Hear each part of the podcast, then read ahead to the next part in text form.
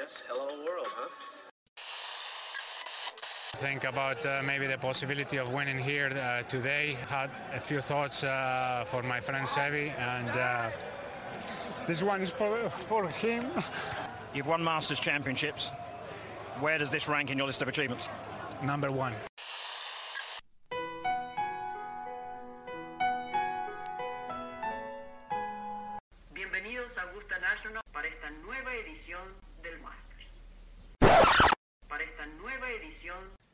De Golf Sapiens. Hola amigos, bienvenidos a Golf Sapiens, episodio 40. El día de hoy eh, tuvimos la suerte de platicar con Ana Paula Valdés, profesional mexicana que viene saliendo de la Universidad de Clemson. Eh, acaba de jugar un mini tour y está eh, en, la, calificación para entrar al LPGA para ver dónde, dónde va a seguir jugando el siguiente año. Entonces, la verdad es que una, una, una plática súper a gusto. Sebas, ¿cómo viste? ¿Qué onda, Diez? Bien, la verdad que como dices, este, una plática a todo dar con Ana Pau. Eh, pues eh, me, parece importante que la gente conozca lo, e, e, el, trabajo y, todo, todo el proceso que pasan los golfistas, los y las golfistas para, para, llegar a los tours que vemos en, en la tele. Eh, es y lo hemos dicho aquí mil veces, es, es un trabajo duro que tienes que ser muy paciente y, echarle muchas, muchas ganas y muchos kilos al, proceso, porque si no, si no, si, no estás totalmente enfocado en eso, eh, pues es difícil llegar. Y bueno, Ana Paula, la verdad que, que, trae la mentalidad, trae el juego y seguramente la veamos pronto en la LPGA, ¿no? Sin duda, es esos perfiles que, que ha hecho la tarea hace muchos años, desde los 14 años está en Estados Unidos, eh, siendo preparado por, profesionales, con un mindset muy, muy especial y la verdad es que espectacular su forma de ser, ¿no? Y realmente amable, buena gente, súper linda con nosotros, eh, explicándonos cómo funciona y qué funciona. Y pues bueno, la verdad es que es de esas jugadoras que, que no nos sorprendería para nada que mañana sea la número uno del mundo porque ha hecho la tarea, porque trabaja, porque echa ganas, porque es simpática. Entonces, pues bueno, eh, ahora, ahora pasamos a la entrevista. Y pues nada, fin de semana movidito en, en todos los tours.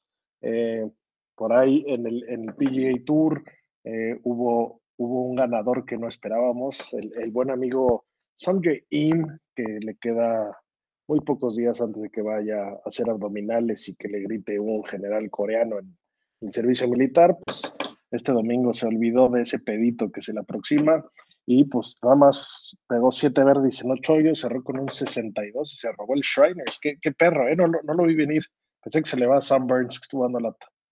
Sí, yo también que Sam Burns, yo, también pensé que Sam Burns eh, repetía, hacía el back-to-back.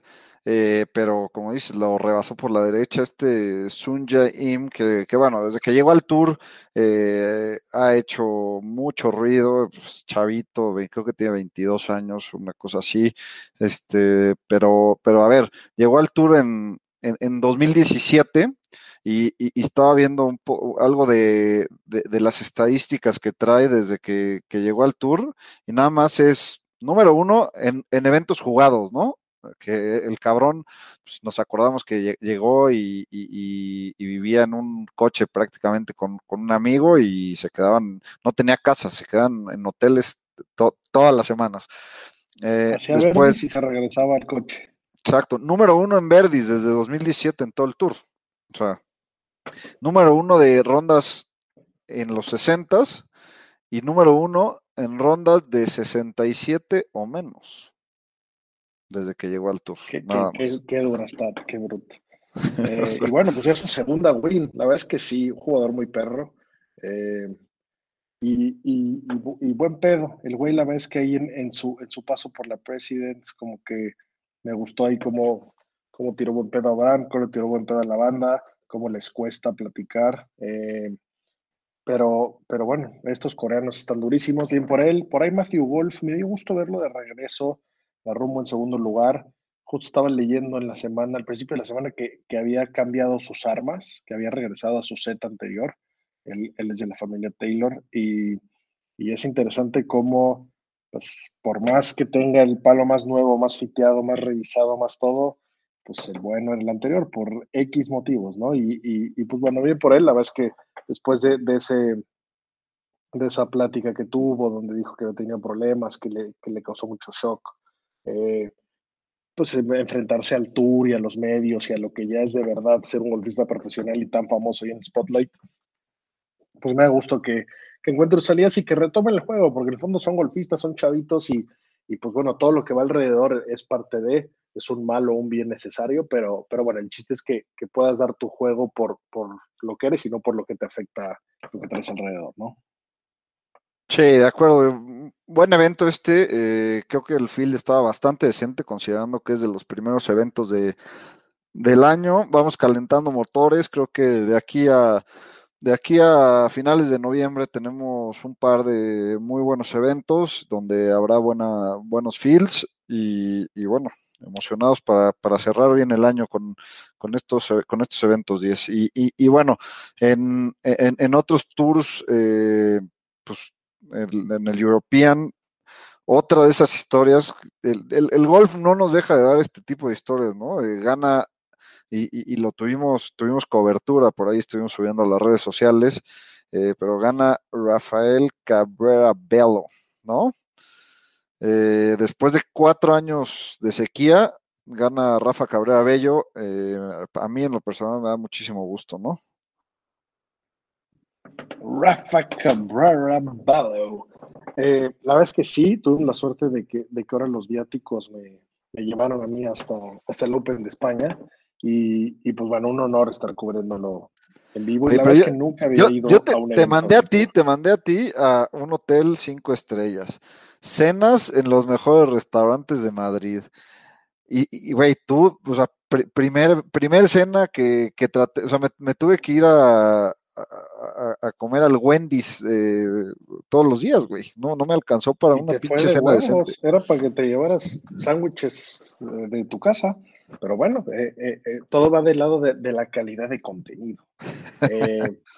pero bueno, la verdad es que nunca ha habido un evento del, European, le tenía, le tenía muchas ganas. Y, bueno, estuvo, estuvo divertido dentro del campo espectacular. Campazo, ¿no? Casa, casa, de, campo. Casa de campo es como, como el este de Madrid, justamente ahí el Palacio Real da justo hacia, hacia ese, imaginemos como un super Chapultepec, entre Chapultepec y todos los leones, así grande. Eh, y, pues bueno, tiene unas vistas espectaculares. Entonces, desde este campo se ve todo Madrid, ves la Almudena, ves el Palacio y ves eh, uno de los clubes, pues de los más de renombre de Madrid, que es el Puerta de Hierro, que está justo enfrente. Entonces, ves otro campo increíble, muy diferente ahí. Y, y pues bueno, la gente eh, muy diferente, o sea, el, público español, a, comparación de lo que yo había a, los eventos que ido del PGA Tour, eh, mucha menos gente, como que el golf no es tan, no es tan popular en España, por lo menos es como más deporte, pues medio de viejillo, se nota muchísimo en, en los palos de golf usados, por ejemplo, tú te metes a buscar, si te metes en México al Mercado Libre, si te metes a Estados Unidos ahí ven y hablar, encuentras pues casi todo, te metes a buscar cosas usadas en España y, y vomitas y te pones a llorar, ¿eh? te puedes encontrar maderas ping de madera, todo varía regular, o sea, no, no, sé, es, es, como otro público, pero bueno, yendo ya un poco al torneo, eh, la verdad es que el field lista es en los mejores. Eh, el, European Tour pues, sabemos que es la segunda división o segunda punto cinco, porque pues yo creo que es mucho mejor nivel o, podría estar interesante ahí el Corn Ferry contra, contra el European, pero, pero hubo un par de jugadores que me gustaron. Y bueno, en específico, los españoles jugaron bien. Entonces, eso hizo que la banda estuviera emocionada, estuviera caliente. Adri Arnaus me impresionó para bien. Eh, Chavillo, pero, ¿Qué Stingers pega, eh? Sí, sí, con muchos huevos.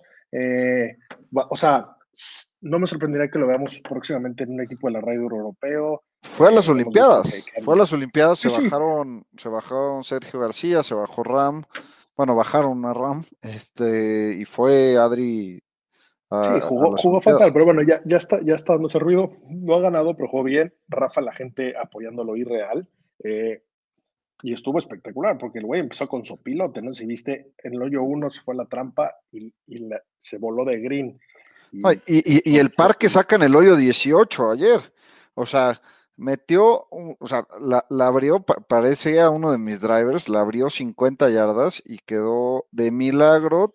Su, su, su stance era en el, en el pisaba el, camino y, tuvo drop porque estaba imposible que, hiciera el tiro que hizo de, donde estaba la bola y de milagro sacó el par y bueno, ahí eh, creo que se vio la experiencia en el, en el, en el, en el desempate, ¿no? Sí, que Adri, Adri tuvo el pot para, misma instancia más o menos, para ganar, no le pasó ni cerca al hoyo y bueno, ya en el premio de desempate ganó Rafa. Pero bueno, eh, me gustó mucho eh, la, la, manera de jugar, la manera de cómo atacaron, las que estuvo muy reñido, durante muchos años echaron, echaron mucha pelea y aparecieron jugadores interesantes, porque desde, desde que sabía que iba a ir, pues agarré el field completo y ver qué quería ver, ¿no? Entonces, por ejemplo, por ahí, eh, Luke Donald, la verdad es que le vi un par de swings, eh, le vi un muy buen approach, tenía ganas de verlo, un ex número en el mundo, pues no hizo gran cosa. Tenía muchas ganas de ver a Will Conning, a ver el que hemos hablado, el, el de Sudáfrica que la recontraputea, que le pega más duro que Bryson, por ahí Hernán Rey platicó de él eh, cuando estuvimos aquí, y la verdad es que lo seguí el viernes un par de hoyos y no vi nada que me impresionara, como que pensé que iba a verlo recontramadrear la bola, supongo que venía jugando muy suavecito, pasó el corte de milagro, ¿eh? Y luego no era un campo donde le podían pegar tan duro, ¿no? De acuerdo, pero por ejemplo, Álvaro Quirós, ese sí lo vi recontra macroputer, la subió una madera 3 que pegó él. Eh, él sí su bola se veía destruida y no necesariamente la distancia va de acuerdo a cómo se ve, cómo sale impactada la bola, ¿no? Pero bueno, eso no me impresionó, pero lo que sí me impresionó de Wilco es que ya el fin de semana que como que calentó motores, eh, pues evidentemente su score estuvo irreal, o sea, de, de, de casi no haber pasado... Eh, Tuvo la mejor ronda del, del día ayer. Justo. Eh, y sí le vi un par de approaches espectaculares. Para hacer un monigote flacucho, eso es como luego... luego este, mide dos metros, unas manos espectaculares. Sí, sí, sí. Eh, eso, eso me gustó verlo. Y también vi a, a Wisberger que dije, pues es un güey que viene de la Ryder, yo quiero ver este güey. Otro que tampoco me impresionó nada. Eh, hasta me pareció medio, medio chaquitón. Y luego el domingo prendió motores y, y, casi, y casi estuvo muy cerca del top 10, ¿no? Eh, pero bueno, yo, o sea, pues yo esperaba que viniera a, a, a, demostrar algo más, ¿no? La cantidad de gente siguiendo a John Ram irreal, ríos de gente, eh, traía seguridad Plan Tiger y, y, pues bueno, pues jugó bien los primeros días, después el sábado eh, pues se super cayó, eh, que, que, bueno, super cayó, tiró par de campo, jugó el pésimo golf que te puedes imaginar, pero bueno, eh, interesante. Y el último jugador que me llamó la atención fue el Shubkar Sharma, eh, y de ese me acuerdo porque me acuerdo que lo drafteaste en el WGC de México hace muchos años cuando lo estuvo liderando, que yo no sabía dónde coños lo había sacado y te felicité por ese pick. Pues bueno, quedó en tercer lugar el güey, echó un buen golf. Yo pensé que estaba perdido. Yo pensé que después de ese torneo que lo firmó Nike ya se había tirado a comer uvas y disfrutar de sus rupees en su, en su India natal, pero pues ahí sigue jugando el güey y jugando bien. Sí, quiere regresar, tiene, tiene el golf, tiene buen swing, este, está tan eh, eh, en, ese tiempo, en ese espacio de tiempo que es un proceso que, que varios golfistas les cuesta trabajo, les cuesta trabajo romper y de ahí cuando lo rompen se desatan, ¿no? Y, bueno, pues interesante, pasemos... interesante el Tour Europeo, buenos jugadores, ya eh, iremos platicando un poco más, vamos a ir un poquito más de cerca porque, porque sin duda aquí es donde vamos a ver el siguiente equipo de la Ryder y, la siguiente generación. Y hay muchos chavillos que se va a poner bueno. Entonces, eh, iremos platicando. ¿Ibas a platicar del señor Filemón? Filemón, tres wins en cuatro veces que se ha parado en el Champions Tour. O sea, meando a los viejitos, güey. O sea. No, no, ha de estar, ha de estar que no cabe en su tanga, como le gusta. A ver, es un güey que no pertenece todavía al Champions Tour, seamos honestos no pertenece al, Champions Tour, le ponen la madre el que quieras. Les ganaba. ¿Eh? Claro, mientras les ganaba a todos en el Champions Tour por, por tercera vez, ¿cuántas veces ha recordado que es el reigning champion del PGA Championship? No, que bien, o sea, hasta, hasta, risa me da, ¿eh? O sea, denle más, échenle más leña al fuego, que, que tiene mucho para quemar. Mi respeto, Phil Mickelson, qué, qué jugador, qué leyenda, sigue estirando esa pinche liga, eh, más fit que nunca en su vida, tomando su café con astro macroesteroides que hizo ahí con, con Wade Phillips, pero pues, que seguir la receta, ¿eh? O sea, wow, wow, qué jugador, wow, qué, qué bien hecho.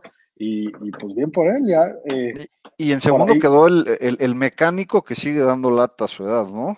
Y fumándose 18 puros al día y una pinche greña espantosa, pero qué jugador el, mecánico Miguel Ángel Jiménez. De acuerdo. Y a huevo sí va, a ganar el, US Open de seniors, ¿no? Ese, digo, ese es el que le falta para hacer su Grand Slam. Veo casi imposible que lo gane por allá, pero pues, pues se lo va a llevar eh, en el seniors, ¿no? Esa, es la meta actual. Sí, ahí, iba a decir, iba a decir, eh, pues este, este es mi, The Field Slam, ¿no? o sea, a la chingada. Y lo vamos a ver el resto de nuestras vidas. Sí, bueno, a ver, también están Furyk y Furyk y Ernie que, todavía dan lata, ¿no? En el Champions Tour que le pueden competir. Pero. Está Couples, Montgomery sigue jugando, no hay varios, el señor Langer, no, está bueno, o sea, el tour O sea, sí, pero cuando cualquiera de estos tres sale prendido un torneo, no se lo, no se lo quita ya ni Langer, ¿no? Langer ya lo hemos visto ganar menos. Este, pasemos al, no nos alarguemos, pasemos a, la LPGA, que también nos emocionó este fin de semana. Eh, buen torneo de las mexicanas. Eh, María Faci, pensamos, estuvimos pensando que la íbamos a tener aquí otra vez porque nos dijo que primer win regresaba. Eh, nos emocionó, la verdad que jugó muy bien. veo a María mucho más mucho más madura, aguantando mejor. No, no cerró bien, no cerró bien la semana, pero, pero tuvo un muy buen torneo. El torneo pasado también quedó top 5. Por ahí. Sí, la verdad que, veo a María en un mucho mejor momento. Se ve que después de la operación que tuvo, eh, le está ayudando al golf y, enfocándose bien. Y, y, Gaby López, que qué jugadora, qué manera de cerrar los torneos. Otro top 10 en, en un buen torneo de Gaby, quedó en sexto lugar y, hats off, ¿no? muy sólido. Sí. la verdad es que durísima Gaby. Y pues bueno, el torneo eh, se lo llevó Jin Jung Ko, que, por ahí. Qué manera de jugar. qué manera de jugar. Sus rondas 6-3, 6-8, 6-9, 6-7, qué solidez, qué constancia. La verdad es que qué, qué duro está el, el Tour femenil. Eh, toda la semana lo decimos, cada vez se pone más bueno y, y, y es, es, es algo que, que ya por el nivel y por la manera de jugar está ganando la relevancia que está ganando, ¿no? Eh, en, en, muchos años intentaron darle, darle publicidad, tuvimos a Lorena, eh, por ahí han, han, seguido muchas cosas, pero hoy en día es, es el nivel de juego y las maravillas que están haciendo y lo peleado que está, lo que está haciendo que esté tan bueno el Tour, el tour femenino, ¿no? Entonces, la verdad es que nosotros felices de seguirlo y más con, con las contendientes que tenemos eh, con las que tenemos ya jugando y con las que están por calificar, como Ana Paula, que, ya, no, ya, no hay que, ya no hay que extendernos mucho más y vamos directo a, la charla que tuvimos con Ana Paula Valdés. Hoy tenemos el gusto de tener a una súper invitada de honor, Ana Paula Valdés, que nada más salió de, la Universidad de Clemson. Para los que no ubican bien a Clemson, pues por ahí eh, nada más salió gente tan famosa aparte de ella como Dishon Watson, CJ Spiller, eh, Lucas Glover, eh, ¿qué más jugadores de americano? Ah, Trevor Lawrence, que ya me tendré que contar, pues muchos famosos, y tú, Ana Paula, y pues, pues nada, gracias, gracias por estar con nosotros. ¿Cómo va todo? No, pues nada, muchísimas gracias por la invitación y todo muy bien aquí ya en Morelia, ¿cómo ven? Bien, tus Ana pues em, emocionados y mil gracias, como sea Pablo, por estar aquí. Eh, pues si quieres arrancamos un poquito, cuéntanos, si quieres em, empezamos desde tus inicios, ¿no? me imagino que empezaste muy chavita a jugar, pero ¿cómo fue? Porque ya nos estuviste platicando un poquito de, de, tu, vida ya un poquito más de adolescente, pero ¿cómo empiezas?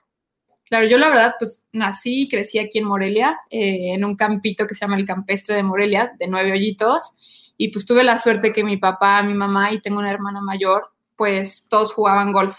Y yo a los tres, cuatro, pues empecé a ver a mi familia, ya sabes, metidísima en el golf. Este, tuve mucha suerte que muchos chavos como de mi generación, mis amigos, también les llamó la atención el golf. Y yo literal empecé con las clínicas, así en el club, los cursos de verano a los cuatro o cinco y ya los cinco decidimos empezar la gira juvenil infantil aquí en México. Entonces así empezamos con la gira, los torneitos, obviamente mis papás nos metieron a las dos, a mi hermana y a mí, a las giras. Y ya sabes, como que ahí empezó pues, el amor por el deporte, la pasión. Yo la verdad soy una persona muy competitiva, ya sabes, me, me encantaba estar en las competencias y así. Y ya como a los 9, 10 empecé a agarrar un buen ritmo. Me empezó a ir bien en los torneos, empecé a ganar las giras y, ya fue cuando empecé a competir más internacionalmente, los US Kids acá en Estados Unidos, los mundiales, etcétera y fue como que ya dije de plano, me quiero dedicar a esto. Desde chiquita dije, yo quiero ser golfista profesional. Obviamente me tocó la suerte de ver mucho a Lore Ochoa en sus, pues en su mejor época. Este, y fue que ya me dediqué a eso totalmente, me empezó a ir muy bien, me llamaron para ser parte de la, de la selección y, y, nos llevaron a una academia en Estados Unidos, que era de Hank Honey, IJGA, en aquel entonces. Sí, Haney, que fue coach de Tiger, ¿no? De 2000 a 2006. Este, nada más viste ahí a practicar. sí, como ves. Entonces, pues nos lleva un grupito la selección. Estuvimos ahí unas semanitas entrenando en su academia y agarraron y comentaron de que, no sé si ubican a Aaron Terrazas, otro mexicano, de que, oye, nos gusta mucho cómo juegan a Pau y Aaron. el podcast, ya pasó por aquí. Sí, ah, qué bueno. Pues fíjate, ¿cómo ves? Nos, nos invitan a ser parte de la academia, becados, y pues bueno, estábamos bien chavitos, teníamos 13, 14 años, y los dos dijimos de que va, pues no tenemos nada que perder, hay que intentarlo, a ver qué tal nos va, y ya me terminé quedando ahí. Me voy de, de Morelia a los 14 años a esta academia de Hanjani, ahí duró 4 o 5 años, eh, en mi último año de ya de prepa, me decido ir a otra academia en Bishopsgate, y termino ahí mi, mi, mi, prepa en Orlando, me gradúo tal y consigo pues una, una beca universitaria a la Universidad de Clemson para pues, formar parte del equipo. Y ya saben, yo aventadísima, súper feliz. La primera academia estaba en, en, Hilton Head, Carolina del Sur, y mi universidad Clemson también está en Carolina del Sur. Entonces, pues ya saben, yo súper familiar con las Carolinas, me encantaba la zona, eh, pues la uni espectacular, las facilities y todo, y como ven ahí ya me eché de la nada 10 años en Estados Unidos. Sí, qué, qué historia, o sea, de, arrancas de la nada una invitación y te acabas quedando 10 años sí. y lo que falta, ¿no? Oye, yo me quería regresar un poquito a, a, a los inicios de, o sea, a, a mí y yo que, te, que, tengo, que tengo hijas y demás, o sea, como que me cuesta un poco de trabajo entender el cómo empezar eh, cómo empezar con, con, los niños, ¿no? Porque ves las historias estas de Tiger, de un papá que está ahí desde que nació, está chingándolo, perdón por la palabra, pero sin parar hasta que, hasta que se vuelve un crack. Uh -huh. O tienes las historias donde todo te dice, incluida, he, he, escuchado muchas veces a, a, a, Lorena, a Lorena repetirlo de, pues, no, a sus hijos pues que hagan mil deportes y poco a poco vayan metiendo, pero no los presionen, o sea, claro. déjenlos ser. ¿Cómo fue tu, tu etapa y qué recomendarías tú? Sí, pues fíjate, la verdad que mis papás sí nos introducieron a muchos eh, deportes al principio, hacíamos el curso de verano que tenía tenis, baile, fútbol, golf, etcétera, pero lo que me, como les comenté, me tocó mucha suerte que muchos chavos de mi generación, ya sabes, de los cuatro, cinco, seis, siete años, como que nuestras familias agarraron un buen grupito y nos empezaron a empujar más hacia el mundo del golf. Entonces pasamos de estos cursos de verano de que tenían muchísimos deportes a un curso de verano enfocado solamente en el golf. Ya sabes, como que ahí que empezamos a agarrar buena vibra y con los amigos, pues divertido, porque quieras o no, o sea, honestamente el golf es un deporte que a un chavito, a un niño no le llama tanto la atención porque pues, requiere mucha paciencia, mucha tranquilidad, práctica, dedicación y ya sabes, los mocosos quieren estar gritando, corriendo, haciendo desmadre por ahí. Pero te digo, me tocó mucha suerte que me tocó compartir esos momentos con muchos amigos y yo creo que eso fue lo que me, me llamó la atención, que tenía muchos amigos en el club, etcétera, y también porque mis papás jugaban golf y como que era un deporte familiar, me encantaba salir al campo con ellos, con mi hermana mayor. Yo, como les digo, naturalmente soy muy competitiva, y pues ya, ya sabes, mi papá también nos encantaba pues ahí apostar en el campo y así. Pero yo creo que mis papás nunca me presionaron el aspecto de que ser golfista, sí me abrieron la puerta a muchos deportes, pero sí llegó un punto que mis papás me dijeron así como, a ver, qué deporte te gusta más, en cuál te quieres enfocar y dedicarle tu tiempo, ¿sabes? Pero ya como compromiso, no tanto, ya sabes, en la lela, ir a, gastar el dinero, el tiempo, etcétera. Entonces, pues yo le digo... meterle tiempo y meterle tiempo bien, ¿no? Exacto, de que si te vas a dedicar a algo, te vas a dedicar a algo, pero bien. O sea, no ¿A, qué edad te dijeron eso, más o menos? Híjole, yo creo que sí, chavita, como a los 7, 8 años, ya que empiezas a resonar un poquito, a razonar pues, un poquito más. Y también me vieron que tenía mucho potencial. Me empezó a ir bien en las giras y así. Y fue de que, a ver, si te está gustando, y yo les dije que claro que sí, me dijeron, ok, entonces ya nos vamos a meter más en serio en este deporte y ahora sí te vamos a pagar de qué clínicas con profe, vamos a meterle en serio, a que... Entonces fue como, no fue como a fuerza, pero sí exigieron un poquito de compromiso de mi parte y esfuerzo, no solo que fuera perder tiempo con los amigos. Entonces ahí también viene la disciplina de mis papás, que si iba a hacer algo, lo iba a hacer bien y con compromiso, al igual que la escuela y todo. Entonces como que tenemos esa esa mentalidad en mi familia, que si vas a hacer algo, lo vas a hacer bien, no lo vas a hacer a medias. Entonces fue ahí como que empezamos con el rollo del golf y pues me lo empecé a tomar en serio y te digo, a los, yo creo que de los 10 a los 13 fue que me di cuenta que realmente sí quería dedicarme a esto y pues tuve la suerte que estaba aquí el torneo de la LPGA de Tres Marías y pues obviamente ver a, a las golfistas, a las profesionales, a Lore, como que pues, me inspiraron muchísimo. Y tuve la suerte de hacer el Monday Qualifier en el 2010 y califiqué, imagínate, a los 13 años. Y ahí, me tienes, sí, ahí me tienes a los 13, pues la más chavita del torneo, yo soñada, dije, no manches, a esto, esto es lo que me quiero dedicar. Yo creo que a los 13 me entró ese clic de que, pues le voy a meter todo, con todas mis ganas, y después salió la oportunidad de la academia, y pues mira, en eso, en eso estuve. ¿Cómo pegaste ese primer drive del jueves de tu primer torneo a los 13 años? híjole, no, nerviosísima. Aparte, como era local y la más chavita, pues ya sabes, muchísima tensión y yo así toda nerviosita. Y hay una historia muy chistosa porque yo la verdad no quería jugar el Monday Qualifier por, por nervios y le dije a mi papá, no hombre, o sea, ¿cómo voy a calificar? Soy una mocosa. Y había un hoyo que la salida estaba hasta atrás y tenías que como que pasar un barranco, que sí estaba larguito. Y mi, papá agarra y me dice, mira, vamos a este hoyo, si pasas el barranco, jugamos el Monday Qualifier. Si no, pues ni lo intentamos. ¿Para qué, ¿Para qué vamos a perder el tiempo? Ya sabes, ahí vamos en la práctica, yo estaba nerviosita y madres, paso el barranco y fue como, ok, pues ya hay que jugar el Monday. Y te digo, me salió re bien. Ni me acuerdo cuánto tiré, la verdad, pero dos, tres abajo por ahí. Y mira, pues califico y ya sabes, todo el show del LPGA. Tristemente fue el año que decidió Lore retirarse entonces, pues muchas emociones ese año, en el 2010, pero no, hombre, ahí me cambió mi perspectiva y mis sueños y todo. Dije, no, esto es lo que quiero hacer. Me fascinó la experiencia. No, claro, a los 13 años ver, no sé, la infraestructura y lo que es, lo que es un torneo de la LPGA, eh, te, ha de, te ha de impresionar, ¿no? Porque pues, estamos acostumbrados a verlo, pero lo, lo veías de fuera y en Tres Marías, vivirlo adentro, o sea, llegar a los al locker room ahí, estar sentada al lado de, de tus, pues, de las, de que veías jugar en la tele todas las semanas, está impresionante. No, sí, no, un shock, la verdad, ya sabes, ya viendo a todas en los lockers, literal, Michelle voy al lado de mí, y yo así como, no manches, la veía enorme, o sea, no, una experiencia inolvidable, y te digo, ahí fue. Yo, Pablo les hubiera robado los spikes, este, gorras. No, yo estaba fascinada, y te lo juro. Sí, es de mis, de mis favoritos, ¿eh? Tocaste, tocaste una de, de mis favoritos. Me gustaba su table, como poteaba agachado. Entiendo que ha cambiado y lesiones y lo que sea, pero era, era una jugadora que me gustaba mucho, la, la he seguido mucho. Sí, no, muy crack, la verdad. No, pero pues así, así empezó pues mi amor y la pasión por el golf, como ven.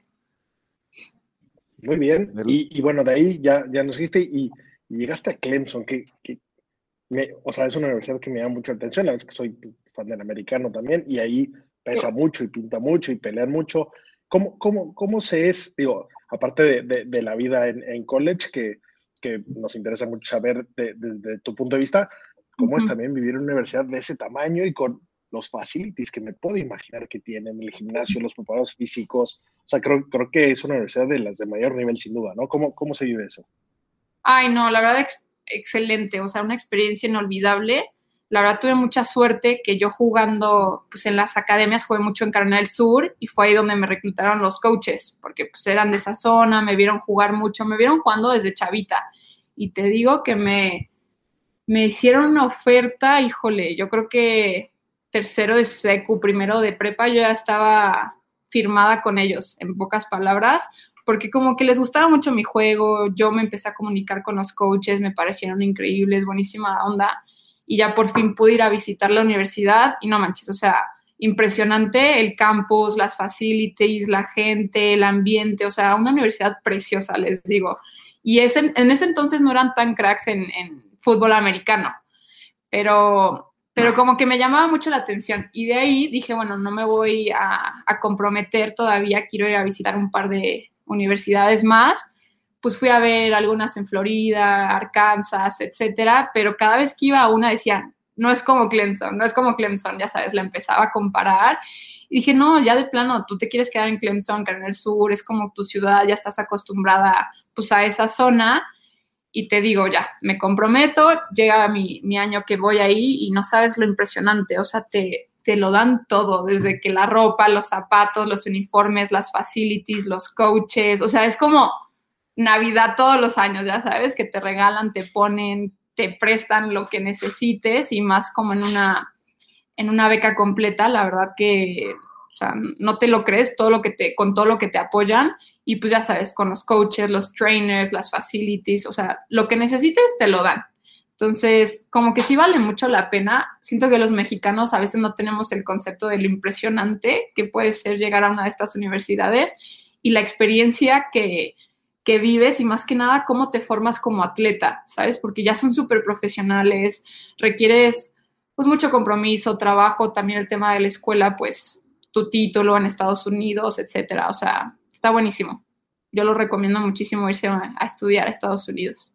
Sí, 100%. Creo que, creo, que es una etapa donde si, si tu tirada es ser profesional, eh, no, no te puedes saltar la, eh, la carrera en Estados Unidos, a menos de que seas eh, una locura de jugar. Sí, o sea, un Joaco Niman que, ok, ganó todo, toda su vida, ok, se la puede saltar, pero pero creo que es eh, donde, donde si, eres un buen jugador y, le metes tiempo y le metes dedicación, con todo lo que tienes, con todo lo que te da la universidad, desde coaches, gimnasio, este, planes de alimentación, de, juego, de todo, es donde el potencial que tienes es donde lo puedes alcanzar, ¿no? Claro, sí, no, la, te ofrecen todo ahí.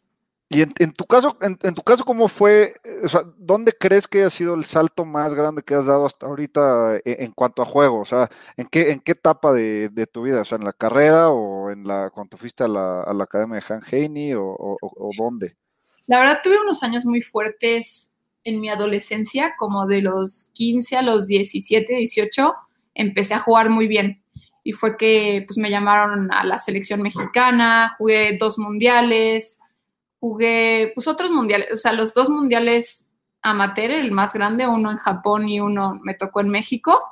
Este, jugué el Spirit Cup, pues muchos, muchos torneos representando a México, ahí como que mi juego empezó a, agarrar ritmo, a sobresalir mejores scores, etcétera. Yo creo que sí, 17, 18. Ya después me voy a la uni y honestamente no me fue tan bien como yo quería en la universidad.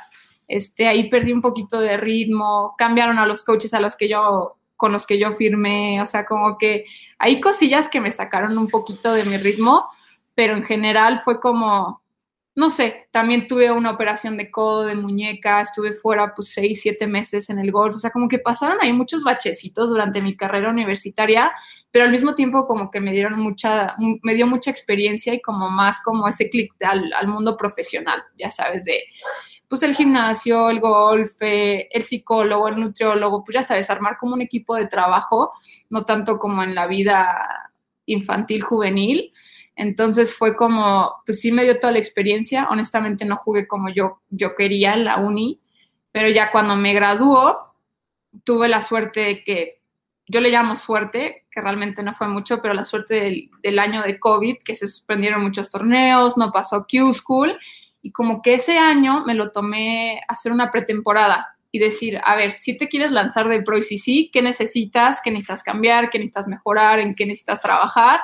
Y fue que ya le metí durísimo al gimnasio, hice un equipo de trabajo con psicólogo, nutriólogo, preparador físico, instructor de yoga. O sea, le metí durísimo y me preparé lo mejor posible y fue como, ok, sí me gusta esto, sí me quiero hacer profesional, me hago profesional y ya, este, empecé en abril, pues ya mi, mi temporada completa, la acabo de terminar, bueno, ahorita estoy terminando la etapa de Q School, pero honestamente ha sido un año que me sorprendió eh, del lado bueno, empecé a retomar mi juego, empecé a jugar mejor, eh, terminé muy bien rankeada en mini tour que yo jugué, gané un torneo profesional, ya sabes, se empezaron a dar las cosas otra vez. Sí, te, te, sirvió para trabajar en ti, ¿no? O sea, cuando mucha gente creo que se desesperó o, o no practicó lo suficiente, uh -huh. o sea, veías a varios jugadores y jugadoras regresando del, de, de, esta etapa de, de, de COVID y, y, eran otros jugadores o, o, estaban desencanchados, pues lo que estás platicando es que tú lo, lo usaste para trabajar en ti, en, en tu físico y en tu golf y te está pagando, ¿no? Claro, sí, no, la verdad que sí, sí recuerdo ese año pues de muy buena manera, que me sirvió para pues darme cuenta y cambiar lo que necesita cambiar y trabajar en lo que tenía que trabajar y mira, se, se fue dando... Oye, y, y, se vino ese primer win como profesional, este, platícanos un poquito. Ay, no, estuvo cañón la verdad, porque el mini tour que yo estaba jugando, pues tenías que quedar top 5 para pues, saltarte la primera etapa de Q School, ¿no? Entonces ese era mi objetivo. Mi objetivo siempre fue quedar en top 5 en el Money List y pues ganar un torneo, ¿no? Yo tenía esa mentalidad de querer ganar un primer torneo profesional, etcétera. Y pues ya iba la temporada y con bachecitos, buenos torneos, unos no tan buenos. Y justo este falló un corte ya al final de la temporada y fue como, no manches, ¿cómo llego a fallar un corte ahorita? Estoy tan cerca, ya sabes, estaba ahí rankeada pues, en el top 20 y tal, pero sabía que si necesitaba terminar la temporada fuerte, pues necesitaba un win y otro top 10, ya sabes. Entonces tuve la suerte que mi pareja, mi novio, pues es caddy profesional en la LPGA y su jugadora se fue a Europa, entonces quedó ahí unas semanitas libres y me acompañó en el campo. Quiero no, es un parote traer caddy, este, y más a una persona cercana que sabes que está ahí para ti, apoyándote, también compañía, porque quieran o no, la vida profesional puede ser muy solitaria. Y les digo, como que tenía esa mentalidad de que quería un win y lo necesitaba pues para subir en los rankings, porque ya quedaban dos, tres torneos para el resto de la temporada.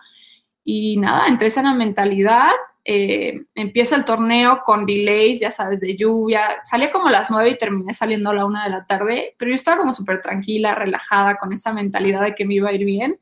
Y empiezo la ronda súper fácil, sin nervios, súper enfocada en lo mío y de la nada, pum, siete abajo, ¿no? La primera ronda. Y así como, madres, o sea, pues ya me estoy dando una oportunidad. Nada más una chava tiró siete abajo ese mismo día y ahí nos la estábamos dando, ya sabes. Y dije, bueno, tranqui, tranqui, es el primer día, son cuatro días. Siguiente día, cinco menos. Y yo, venga, ahí va sólida, ¿sabes? Cada vez un poquito mejor. Ya la tercera ronda, no, hombre, nerviosísima, como que me estaba cayendo el 20, yo así de que la salida temblándome las manos, hasta le decía a mi novio de que no manchuda, ni puedo respirar, algo me estaba, me estaba dando un ataque, ya sabes, pero yo estaba tranquila pero nerviosa al mismo tiempo porque sabía que el golf sí estaba ahí, pero no me quería distraer. Oye, al, al, final es una experiencia nueva que, que, que, no te había tocado vivir como profesional, ¿no? Exacto. Ir ganando desde el principio, pues lo vas cargando día con día, ¿sabes? Esa presión de ir de líder. Y eso es lo que me pasó. Entonces, el, el tercer día, les digo, estaba nerviosísima, estaba medio incómoda. La verdad no jugué tan bien, pero logré hacer una ronda de uno bajo par. Entonces, mi día malo realmente no fue tan malo. Pero ahí sí ya se me acercaron muchas chavas de las que venían atrás no, hombre, ya el último día, la verdad, no salí tan nerviosa. Me ayudó que el tercer día fue mi día de nervios al máximo. Entonces, ya el, cuarto día, pues sí salí nerviosona, pero con muchas ganas de competir. Les digo, yo estaba como feliz, emocionada, venía jugando bien, traía la confianza con el pot. Y fue como, mira, disfrútalo, venga, pase lo que pase, disfrútalo, tú ve, compite, date la oportunidad. Si se dan las cosas, perfecto. Y si no, pues bueno, dalo todo, ¿sabes? Quédate satisfecha con lo que diste. Y no, hombre, a los nueve hoyos una ya me iba ganando, la otra ya me había empatado del trison con el que venía y pues ya me puse a poner toda tensa, ya sabes, según yo venía súper bien, las otras dos chavas me echaron cuatro menos en cada vuelta, yo dos, menos y ahí ya me fueron alcanzando. Y la verdad no sé, como que ahí hubo un clic que yo dije, bueno, enfócate en lo tuyo, deja de enfocarte en lo que están haciendo las otras chavas. Y yo empecé par, verdi, par, verdi, ya sabes, empezaron a caer y las chavas empezaron a poner nerviosas y de la nada volteo y ya les voy dando por seis. Y yo así como, ¿qué pasó? Wow. Sí, no, yo termino excelente, o sea, yo termino, creo que Verdi par Verdi, y pues las chavas ahí ya hicieron desastrillos, pero no manches, volteó y fue como, ¿cómo gané por seis? O sea, me venían ganando a los nueve hoyos, pero pues esa es como la magia cuando estás en la zona, te estás enfocando en lo tuyo, dejas de, de que, te, que no te importe lo que están haciendo las demás chavas, pues la verdad como que se van dando las cosas y te digo, yo, yo tenía muchas ganas pues de ese win, de estar en, en contención, en la competencia y te digo, estaba como pues genuinamente disfrutándolo, estaba pues, confiada con mi pod, con mi juego y fue como, pues se dieron las cosas y gracias a eso ya me di la oportunidad de subir en los rankings. Oye, qué bien. Mira, tengo, tengo dos preguntas de ahí. Eh, Sí. La primera, ¿eres de las que va viendo el leaderboard o no? Sí, cañón. Necesito ver cómo van todas, contar. A mí me encanta saber dónde estoy, la verdad. Yo, entiendo- yo, yo soy igual, pero me llama la atención que muchos jugadores que, que no lo hacen, tan no lo hacen, por ejemplo, el otro día escuché una entrevista del hermano de Dustin Johnson, que, Ajá. que en el fairway del 18 en su Masters le preguntó, ¿cómo vamos? Le dijo, no, pues trae cinco de ventaja. O sea, hasta, hasta un gordito de su club que por ahí lo mencionaron podría ganar este torneo, ¿no? Entonces, qué, qué impresionante no verlo, ¿no? Pero qué bueno que tú sí, eh, me hace todo el sentido porque de ahí te tiras por ese barranco que mencionas o no. O sea, hay muchas Claro. cosas que definen, ¿no? A mí sí me, a mí sí me importa saber cómo vas para ver qué tanto te puedes arriesgar o no, etcétera. Y pues yo no lo dejo a la suerte, ¿sabes? Yo sí me, me interesa saber cómo vamos. Y ya le iba preguntando ahí a, a mi Cadi, a mi novio, de que, cómo vamos, cuánto van estas, ya sabes, porque pues yo estaba así súper intensa. Y que venían a verme y les decía, nadie viene atrás, así preguntando, ya sabes. Pero sí, a mí sí me importa saber qué onda. Oye, y, y de ahí viene la segunda pregunta. Eh, acá dio tu, tu novio y ganaste, pues se le debe inflado el pecho, ¿no? Es decir, soy el mejor, ganaste porque te di las mejores caídas o distancias, o cómo, estuvo esa parte. No, la verdad que muy buena onda. Él pues es muy humilde, muy tranqui, pero pues también estaba encantado, estaba feliz. Obviamente es muy importante pues traer buen, buena relación con tu caddy, en mi caso con mi pareja. Ay, perdón, el perrillo ya anda molestando. Este, pero no, o sea, él estaba contentísimo, obviamente le encantó ser parte de, pues, de mi primer victoria profesional y pues qué mejor que compartirla que con mi novio, ¿sabes? Tristemente no pudo venir mi familia, pero pues a la próxima ahí estarán. Oye, Ana Pau, ¿y, qué bien, y bueno, qué sigue? eso te dio, perdón, Sebas. Exacto, eso te dio, te dio, eh, calificaste a la segunda etapa de, eh, de calificar de- del, del Q-School, ¿no? ¿Cómo, cómo- funciona esa parte? Y, y- y? Yo pues gano este torneo, juego al siguiente y termino top 10, pero justo una chava que venía atrásito de mí, Sofi García, una de Panamá, me pasó, o sea, yo quedé sexta, yo debía haber quedado quinta, entonces eso me obligó a tener que pasar por la primera etapa de Q-School, que acaba de pasar ahorita en agosto en California.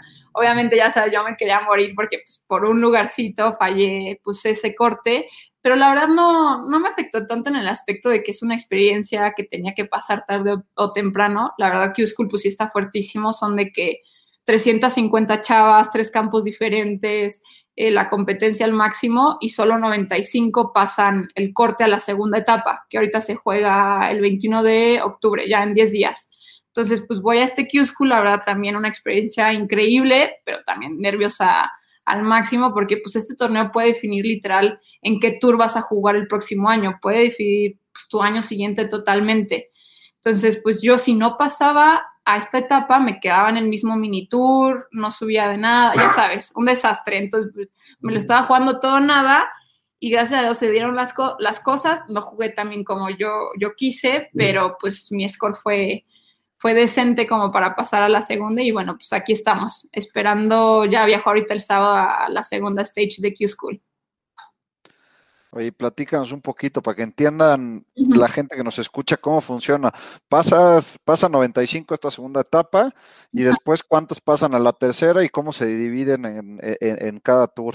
Claro, haz de cuenta, el, primer, la primera etapa, te digo, son 350 chavas más o menos y solo 95 pasan. Después a la siguiente se juntan las que bajan de Simetra con las que subimos de la primera etapa, somos como 200, híjole, no sé cuántas chavas somos, 200, 250, un poquito menos, y ahí no sabemos el número exacto de cuántas pasan a la tercera, digamos 45 chavas pasan a la tercera, y ahí se juntan con las que pasamos de la segunda y las chavas que bajan de, de la LPGA.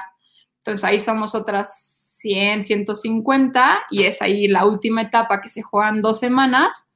Eh, hay corte después de la primera semana y después las que pasaron el corte juegan la segunda semana y el top 45 pues recibe su tarjeta directa al LPGA. Entonces hay varias formas de cómo llegar al LPGA quedando top 10 de la temporada regular del Simetra, te dan tu pase directo, o por Q-School, pero que se juega una vez, o sea, una vez al año, que está dividido en tres etapas, agosto, octubre y noviembre, finales de diciembre, digo, principios de diciembre.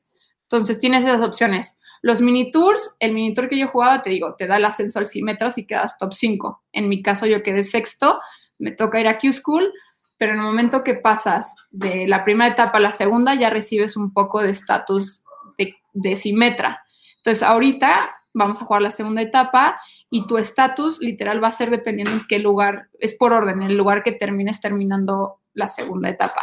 O sea, digamos que si en esta segunda etapa eh, te va regular, no te va tan bien como para pasar la tercera etapa, pero tampoco te va tan mal, pasas al Simetra, ¿no? Es, eh, es, la siguiente, que estamos seguros que vas a pasar la tercera. Eso cabe recalcar, pero pero para que entienda la gente de, lo difícil, de lo difícil que es llegar a, los tours que vemos en la tele, ¿no? Tanto a la PGA como a la LPGA, y, incluso también al, al y al Conferry, que son, son digamos, pues, los de abajito de, de los tours grandes, ¿no?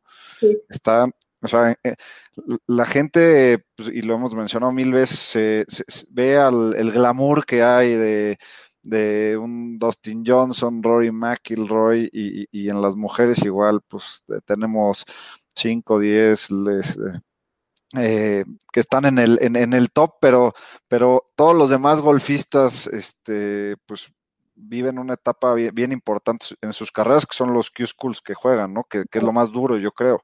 Sí, la verdad no, mental y físicamente sí es pesadísimo. Yo no me di cuenta de lo duro que iba a ser la primera etapa, pero literal, te estás jugando tu temporada el año que viene.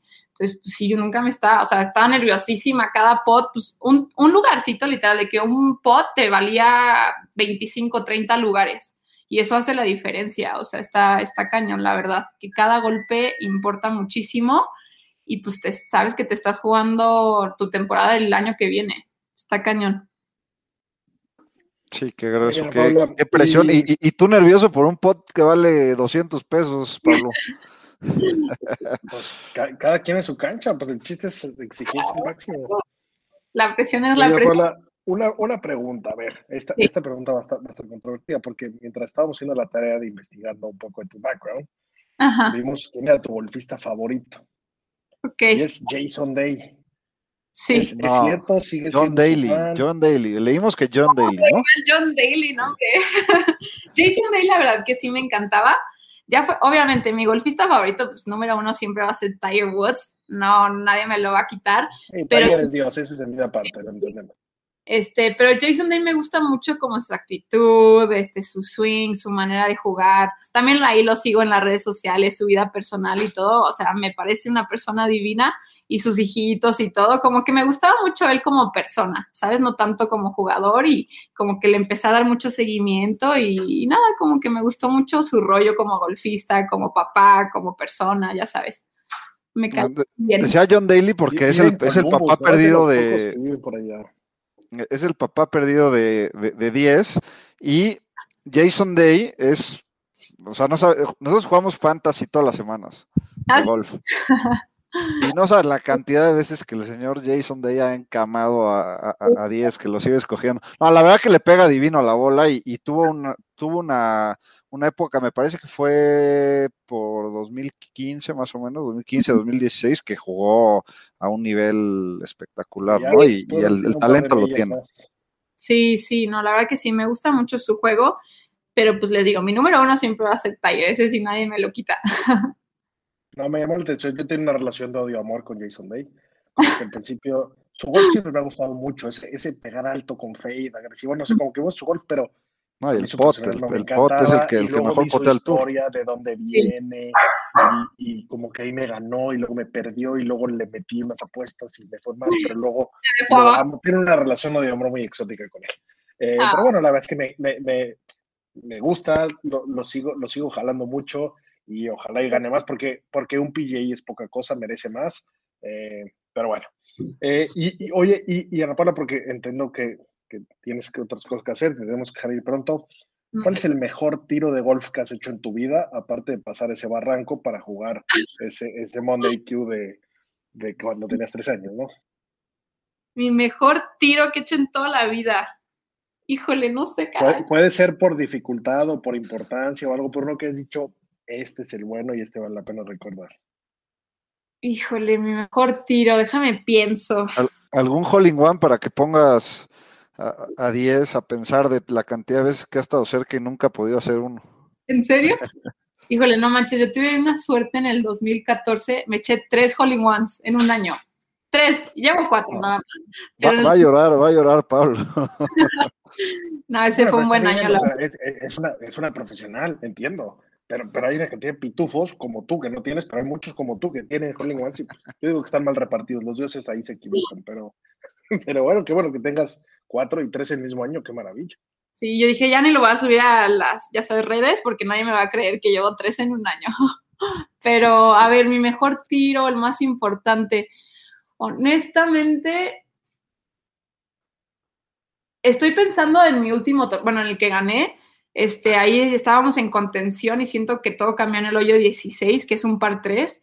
Es, haz de cuenta, tienes lago, era como el green, tienes todo este lago de este lado y la bandera, o sea, en la superorilla rodeada por lago, ¿no? Entonces, pues llego ahí con, con mi caddy novio y me dice, no, a medio green, a lo segurito, ni te arriesgues, porque pues te vas al lago y ya pones todo en juego. O sea, no iba ganando por tantos ahí todavía. Entonces, pues yo venía jugando con mucho draw, ¿no? Y sabía que era decisivo, pero yo estaba súper confianzosa de que si le empezaba por el lago, pues iba a regresar a la bandera. Pero pues, ¿quién le empieza por el lago? Hazme el favor, o sea, pones muchísimo en riesgo. Me salió un feicito, un fallito y no me hace draw y chao. Pero yo venía tan confianzuda, ya sabes, de que no la voy a clavar y literal empiezo así por la derecha del lago y nada más volteo a, se llama Donny mi novio, lo volteo a ver y dijo, ¿qué, qué estás haciendo? Y ya empieza a regresar la bola, no hombre, un lavandereo, me queda como a 5, 6, nada más, 6, 7 pies, pero la neta fue un tirazo y dije, no manches que acabo de hacer eso. Y yo creo que ya fue el punto que dije, sí voy a ganar, porque yo ya ahí hago Verdi, las otras chavas creo que una bogey, la otra se fue a la trampa, no sé qué, y ahí ya como que cambió todo el ritmo y ya fue como que ya me tranquilicé y dije, no, sí voy a ganar. Sí, ahí es de, de esos momentos en el torneo donde ya es como, o sea, como que sapeas ya a tu rival y dices, se acabó y este, o sea, si no hago ningún error, es mío, ¿no? Sí, no, digo, sí fue un tiro arriesgadísimo, pero lo tenía que hacer. ¿En, en, en qué campo fue, eh? Eso fue en Natchez, Mississippi, este, pero, ay, no me acuerdo el nombre, Bow, Bow Country Club o algo así. O sea, en medio de la nada, literal. O sea, Sí, sí, sí. pero estaba lindo el campito. Oye, y, y, y tú que, es que a mí me dan envidia los profesionales porque juegan una cantidad de campos increíbles que, que los mortales no podemos. ¿Qué, qué, cuál es el campo que más te gusta? Pues la verdad he tenido la suerte de jugar Augusta National y nombre, o sea, No, no hay otro. sí, no hay otro. Otro mejor Sí. no lo hay. Te digo, yo cuando fui ahí, o sea, no me la creía que estábamos jugando. Eh, tuvimos la oportunidad que invitan a Clemson University cada dos años y me tocó la suerte de ir uno y no sabes, me súper enamoré. Pero fuera de eso, les digo, Tres Marías, no sé si han estado aquí en Morelia, es precioso, o sea, a mí me encanta, es un campazo, la casa club, tenemos 27 hoyos, sé que es mi campo, pero fuera de broma no he estado en campos tan bonitos como este.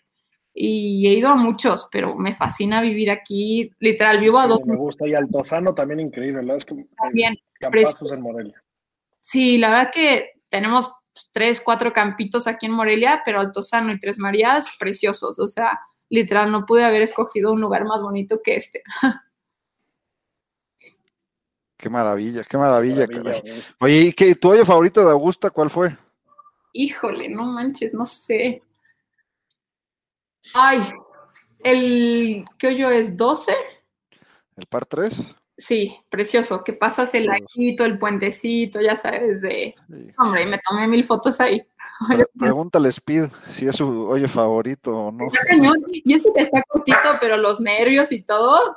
Bueno, eh, eh, el espacio de green es corto, ¿no? Eh, o sea, es un tiro corto que no, lo no deberían fallar, pero con, con, con la presión que traen.